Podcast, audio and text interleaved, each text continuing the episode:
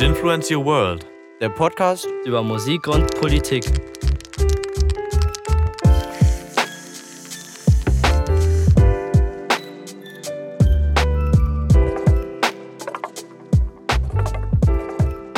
Annemareike Hess.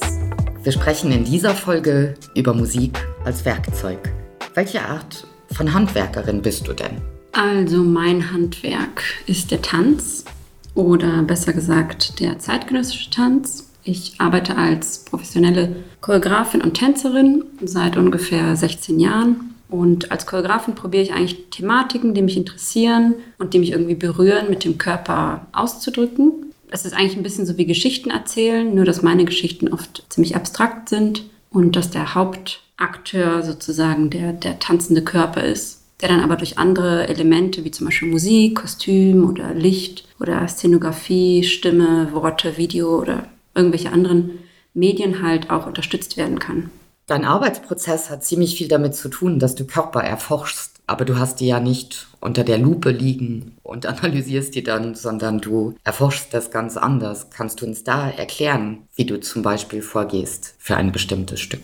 Ja, also meiner Meinung nach kann man eben am Körper und an Körperhaltung, genauso wie an alltäglichen Bewegungen von Personen, Gesten und so weiter halt sehr vieles ablesen und sehr viel über eine Person erfahren, indem man einfach nur beobachtet. Ich finde eigentlich Körper sind wie so ein Buch, was man auch irgendwie lesen kann. Man muss natürlich ein bisschen sich Zeit nehmen und auch ein bisschen Erfahrung damit sammeln. Und das finde ich sehr faszinierend. Und das, und das ist, sehe ich irgendwie als meine Aufgabe als Choreografin, auch als Tänzerin, diese kleinen Zeichen, diese, diese kleinen Gesten, die, ja, die erstmal vielleicht nur ganz klein oder auch versteckt sind oder die vielleicht auch gar nicht zeigen wollen, die eigentlich dann unter die Lupe zu nehmen und sie zu vergrößern, sie zu übertreiben und damit dann halt etwas auszudrücken, das mit einem Publikum zu teilen und das Publikum, ja, so dass die das auch sehen können und vielleicht auch selber fühlen können. Und aus diesem Grund nehme ich mir eigentlich für das neue Tanzstück viel Zeit, um mir zu überlegen und um auszuprobieren, was für einen speziellen Körper oder spezifischen Körper ich äh, auf die Bühne bringen möchte und wie, wie dieser Körper auch zu einer bestimmten Thematik passt. Zum Beispiel habe ich 2018 ähm, ein Solo gemacht, das heißt Warrior, also Krieger. Und im Vorhinein habe ich ähm, mich dann damit auseinandergesetzt, was ist das für ein Körper, also, also dieser Stereotyp vom Krieger, dieses Bild vom Krieger, was für einen Körper hat der?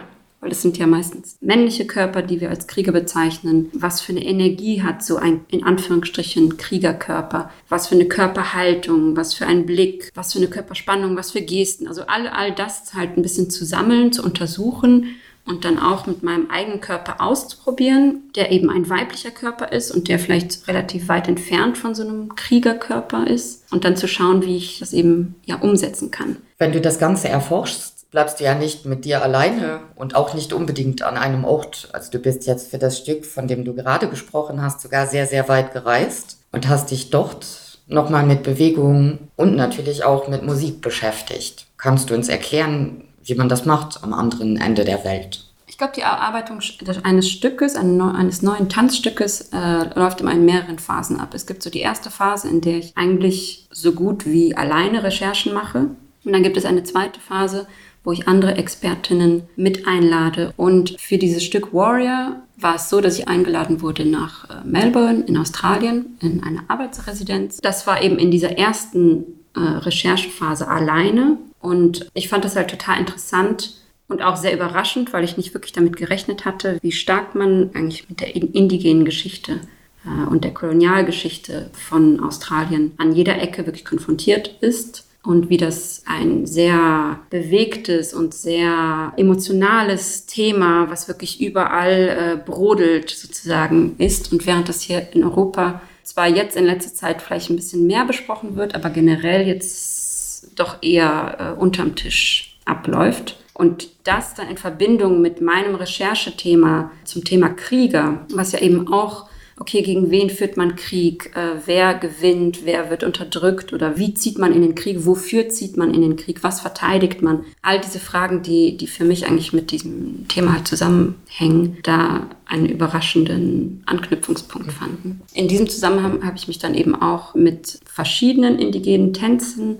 oder Kriegstänzen beschäftigt, um einfach zu schauen, was sind das für Bewegungen, in welchem Kontext werden die getanzt, wer tanzt die und ja eben auch, was für Sounds oder was für Musik oder was für Rhythmus wird da benutzt. Bei dem, was du jetzt beschrieben hast, da sprechen wir ja von einer indigenen Bevölkerung, die verdrängt wird aus dem Land oder innerhalb des Landes. Glaubst du denn, dass dann der Tanz und die Musik in der Kombination eigentlich automatisch politisch ist, weil die Leute sich Gehör verschaffen und sagen, hier sind wir und wir kämpfen dafür, hier zu bleiben und nicht unterdrückt zu werden? Ich denke, es kommt immer auf den Kontext an. Uh, ursprünglich, und ich bin jetzt keine Expertin für uh, indigene Kriegstänze, aber ursprünglich wurden diese Tänze ja entwickelt oder immer weitergegeben, nicht um die Besatzer irgendwie einzuschüchtern, sondern die sind ja noch viel, viel älter. Also sie hatten ja auch einen spirituellen Kontext, warum sie aufgeführt wurden, waren in bestimmten Zyklen mit der Natur uh, eingebunden, mit der Jagd eingebunden. Und wahrscheinlich ging es dabei eher um bewaffnete Auseinandersetzung vielleicht mit anderen Gruppen. Äh, von daher ist es immer schwierig zu sagen, ob etwas jetzt per se politisch ist. Also der Körper ist per se politisch. Mhm. Deswegen wird er auch von so vielen verschiedenen politischen Regimen und religiösen Regimen auch äh, immer wieder beschnitten und äh, gereglementiert, was er darf, was er nicht darf, was er zeigen darf, wer was zeigen darf und so weiter und so fort. Das ist irgendwie ganz klar und darin liegt auch eine große Sprengkraft, sag ich jetzt mal. Aber mit diesen Tänzen, denke ich, ist es immer wichtig, in welchem Kontext sie gezeigt werden.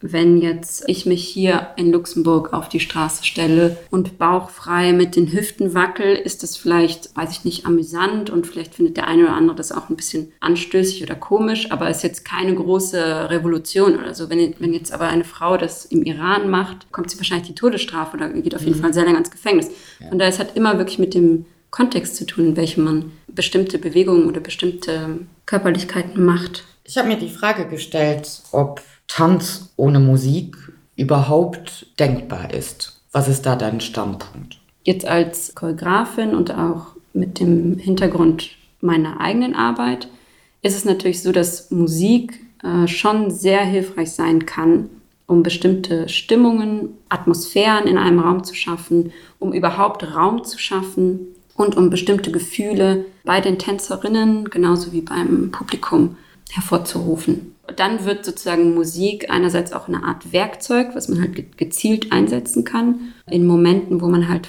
irgendetwas verstärken möchte oder irgendetwas umdeuten möchte. Dazu gehört eben auch, dass Sound oder Musik ist ja auch Schwingung, also es sind ja Soundwellen. Ja. Genau. ähm, und äh, das ist, die, die sind, die existieren real. Das ist nicht nur ein, ein Bild, was wir für Sound benutzen, sondern die existieren real und treffen auf den Körper und versetzen auch den Körper in Schwingung. Das finde ich auch, auch ein sehr schönes Bild und ja, eine, eine große Kraft, die Musik einfach hat, dass sie uns in Schwingung versetzt. Mhm. Äh, und dann können wir halt noch uns überlegen, was für Schwingung soll das denn sein? Wenn ich mir jetzt das Stück angucke, was rezent erschienen ist von dir, also Dreamer, da kann man sich die Musik ja jetzt nicht wie in einem zum Beispiel klassischen Musikvideo halt vorstellen. Es ist nicht so, dass da alle deine Schritte auf eine ganz bestimmte Melodie halt abgestimmt sind, sondern der Einsatz ist ein anderer. Also es ist nicht der Rhythmus, der dich leitet, weil man hat da zum Beispiel in Teilen der Musik gar keinen Rhythmus, den man hört. Kannst du mir da den Einsatz bitte erklären? In der Mitte der Bühne ist so ein, ein großer Haufen aus Tüllstoff und das heißt, man sieht die Performerin erstmal nicht. Und dann äh, zusammen mit der Musik äh, geht auch so ein, wird der Raum ganz blau und dann bleibt er blau für eine Zeit und dann wechselt das Licht und erst ganz langsam wird es dann ein bisschen dunkler. Es gibt also wie so eine Art Intro zusammen mit Musik und Licht. Da tun sich diese beiden Elemente zusammen und die Idee dieser Intro sozusagen war, das Publikum eigentlich abzuholen. Also die kommen ja in so einen Raum rein und kommen von ihrem Alltag, von der Arbeit oder was weiß ich, irgendwelche Gespräche, die sie noch im Foyer geführt haben. Und dann kommt erstmal dieser relativ vielleicht ein bisschen lauteres Sound, um jeden auf ein Level zu bringen sozusagen. Und dann nach diesem etwas lauteren Anfang geht's dann wird's ganz leise und dann baut sich so ein Spannungsbogen auf zusammen mit dem, mit dem Haufen, wo der sich langsam anfängt eben zu bewegen. Ähm, und es stimmt, die, die Bewegungen, in, also eigentlich generell in meinen Stücken sind nie so, dass man jetzt wirklich auf jede einzelne Note irgendwie ein, eine Bewegung setzen mhm. würde, sondern es, es wird immer eher als Atmosphäre gesehen, in der ich mich bewege oder in der die Tänzerinnen sich bewegen. Es ist fast ein bisschen, weil du in diesem riesigen Twillhaufen da drin bist, als sei das noch eine weitere Schicht Antyll, die dich nochmal umgibt, also die genau. so miteinander verwoben ist. Ja, es ist wie eine Welt, die wir erschaffen wollen. Und mhm. diese Welt wird eben mit Sound, der ist ganz wichtig, aber eben mhm. auch mit Licht und Kostüm und, und so weiter und dem Setup auf der Bühne. Ähm, all, all diese Elemente spielen zusammen. Und äh, gerade die Anfänge sind dann immer wichtig, weil was für eine Welt wollen wir denn da kreieren? In welche mhm. Welt wollen wir in diesem Fall die Zuschauer auch reinziehen, sozusagen. Mhm. Es soll eigentlich wie so einen Sogeffekt haben, dieser Anfang mhm. in dem Solo. Inwiefern stoßen in diesem Stück deiner Auffassung nach Tanz, Musik und Politik aufeinander? In dem Solo Dreamer geht es mir eigentlich vor allem um eine Auseinandersetzung mit der Geschichte des weiblichen Körpers oder besser gesagt, wie der weibliche Körper auch dargestellt wurde und wie soll ich sagen, reglementiert wurde. Also was der weibliche Körper die, durch die Geschichte hindurch alles durfte oder eben auch nicht durfte. Und auch äh, wie man anhand dieses Körpers auch sehen kann, was das Bild von der Frau durch die Geschichte hindurch war. Also wie man sie wahrgenommen hat. Und äh, das Stück geht auch ein bisschen von der Idee aus, dass all diese ähm, Bilder und all diese Ideen, die man über die Jahrhunderte hindurch in, der, in, in unserer westlichen Gesellschaft auf den weiblichen Körper gelegt hat, dass die alle noch vorhanden sind, also als wie eine Art Erinnerung äh, in den Schichten unter der Haut, in den Organen, dass das irgendwie alles gespeichert ist. Selbst wenn ich selber oder wenn die, der Körper der Tänzerin selber auf der Bühne jetzt das nicht persönlich erlebt hat mhm. und das ist wie so eine Art Erinnerung halt noch da ist, und dass es eigentlich darum geht, diese Schichten durch das Stück hindurch abzulegen oder zumindest aufzublättern, mhm. wie so eine Blume, die sich öffnet und diese Schichten und diese Erinnerungen, diese positiven Erinnerungen, aber auch vielleicht Schmerz oder negative Erinnerungen mit einem Publikum teilt. Du hast ja unter anderem zu Frauenfiguren recherchiert äh, in der Mythologie. Du bist aber auch auf Hexen gestoßen. Du hast dich mit nationalen Sagen beschäftigt. Also wir haben sehr unterschiedliche Frauenbilder. Und das Tragische ist, auf alle diese Frauenfiguren wartete nicht unbedingt ein sehr positives Schicksal. Das heißt, es kam immer wieder zu einem negativen Ende. Ich glaube, dass man das im Hinterkopf behalten kann, wenn du jetzt von der sich öffnenden Blume sprichst, weil in dem Moment dreht man den Schluss ja sozusagen, wenn man will, ein bisschen um und sagt, ich wirke darauf ein, dass das Ende nicht immer negativ ist, sondern nochmal ein anderes Resultat möglich wird. Genau, es ging mir eigentlich darum, mich erstmal diesen Erinnerungen oder diesen Schichten gewahr zu werden und dann aber gleichzeitig auch diese Geschichtenerzählung in die eigene Hand zu nehmen und sozusagen selbstbestimmt damit umzugehen, sie selbstbestimmt und bewusst sozusagen den Blick des Publikums zu lenken und mit, dies, ja, mit diesen Bildern eigentlich zu spielen, um am Ende eigentlich, ja, es ist wie so ein äh, Annehmen von de dem, was passiert ist, weil das kann ich ja jetzt nicht ändern, mhm. aber ich kann eine Art finden, wie ich damit umgehen möchte. Ich kann entweder das Opfer bleiben, um es jetzt ganz simpel zu sagen, mhm. oder ich kann äh, sozusagen mich selbst ermächtigen und das mhm. Narrativ selber weiterschreiben. Darf ich sagen, dass das Politische dann schon mit dieser oder in dieser Selbstermächtigung eigentlich zu finden ist? Also auch da wieder dieses Ich bin hier, ich tue dies und ich lasse meinen Körper jetzt nicht mehr in Gefangenschaft nehmen durch andere. Ja, und gleichzeitig vielleicht nochmal zu dem, was auch vorhin gesagt wurde, kommt es immer auf den Kontext an. Mhm. Ich mache dieses Stück, also die Premiere war in Luxemburg und ich zeige es vor allem jetzt in Europa, in Theatern, also das ist ja auch ein bestimmter Kontext. Und das Publikum, was gucken kommt, also kann immer noch sehr divers sein, aber hat vielleicht zumindest Wissen von einer ähnlichen Geschichte, also der europäischen Geschichte. Mhm.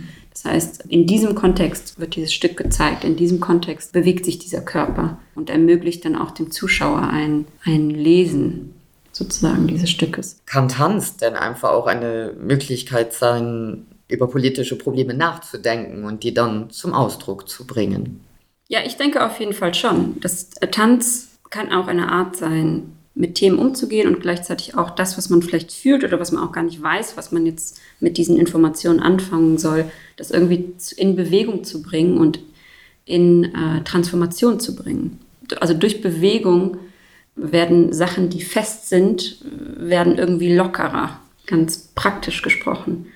Und wie ich schon am Anfang gesagt habe, der Körper ist eben einfach so ein Spiegel unserer Gesellschaft. Man kann so viel mhm. daran ablesen. Und wenn man den Körper auf die Bühne setzt und mit ihm spezifisch Sachen ausdrückt, vor einem Publikum Themen anspricht, über die wir vielleicht in unserer Gesellschaft nicht so gerne sprechen wollen oder die wir lieber verstecken wollen. Und dann ist aber da dieser Körper und der aus dem bricht es einfach raus. Mhm. Das ist für mich auf jeden Fall politisch wenn damit Fragen aufgeworfen werden, wenn damit kleine Lücken geschaffen werden, so dass das Publikum in ein Nachdenken kommt. Auch durch die Geschichte hindurch ist Tanz oft eine Reaktion auf Sachen. Zum Beispiel in den 20er Jahren äh, des 19. Jahrhunderts gab es vor allem Ballett, also das klassische Ballett mit seinen Regeln und mit seinem Korsett. Damals haben die Frauen Korsette getragen, die Haare waren ganz streng nach hinten. Es war eine ganz klare Kleiderordnung und man musste ganz leicht sein. Also all, all diese Bilder, die wir von Ballett haben. Und als Gegenbewegung dazu haben einige Frauen angefangen, sich freier zu bewegen. Das war dann die Geburt des modernen Tanzes, wie man ihn damals genannt hat. Die haben mit langen Gewändern getanzt, sie haben ihre Haare geöffnet, sie haben barfuß getanzt, sie haben auf der Wiese getanzt oder in der Natur getanzt. Das war so eine starke Reaktion die, auf dieses strenge System. Und durch diesen modernen Tanz haben, kamen dann ganz viele andere, also hat dann etwas in Gang gesetzt, eine Entwicklung in Gang gesetzt. In dem Sinn, ja, Tanz kann auf jeden Fall politisch sein. Tanz muss aber nicht immer politisch sein. Tanz kann auch einfach Spaß sein und Unterhaltung sein, so wie Musik auch. Ich würde auch nicht sagen, dass jede Musik politisch ist, aber das habt ihr wahrscheinlich in den anderen Podcast schon besprochen oder nicht, weiß ich nicht. Ja. ja, und es geht nicht darum, das Politische oder das Unpolitische jeweils als negativ oder positiv zu bewerten. Es geht nur darum, sich diesem spannenden Prozess immer wieder zu stellen und sich anzuschauen, wie viele verschiedene Ausdrucksmöglichkeiten es gibt. Genau, das sollte man vielleicht auch erwähnen. Der Unterschied zwischen Tanz als Körperbewegung, was man einerseits auf einer Party macht oder in einer Diskothek oder im, im Zumba-Kurs oder im, ich weiß nicht, an all mhm. diesen äh, unterschiedlichen, was auch dann schon fast, ja, auch eine Sportart ist oder fast sogar Hochleistungssport, je nach Tanzbereich. Und dann äh, gibt es noch die andere Seite, was eben Tanz als Kunst ist. Also zum Beispiel, wenn ich als Choreografin arbeite, dann setze ich ja ein Kunstwerk auf die Bühne oder in, in den Raum. Das heißt, es ist eine Komposition aus unterschiedlichen Elementen und Tanz ist nur ein Element, auch wenn es mein persönliches Haupt Ausdrucksmittel ist, setze ich aber eine ganze Gesamtkomposition zusammen. Und da muss man auch nochmal unterscheiden, also ob es einen künstlerischen Anspruch gibt oder ob wir jetzt über Tanz reden als äh, etwas, was Spaß macht und was einfach mal zu, zur Bewegung da ist und eben auch da wieder der Kontext, in dem es stattfindet. Oder die Intention auch, mit der es stattfindet. Du hast gerade das Wort Intention benutzt. Unsere Intention respektive Motivation für heute war ja über potenziell politische Aspekte des Tanzes zu sprechen. Und du hast mich und auch die Zuhörenden, finde ich, da auf echt sehr interessante Wege mitgenommen. Und dafür möchte ich dir danken. Und ich wünsche dir weiterhin sehr viel Spaß und interessante Momente mit deinen Tanzstücken. Vielen Dank und euch viel Spaß.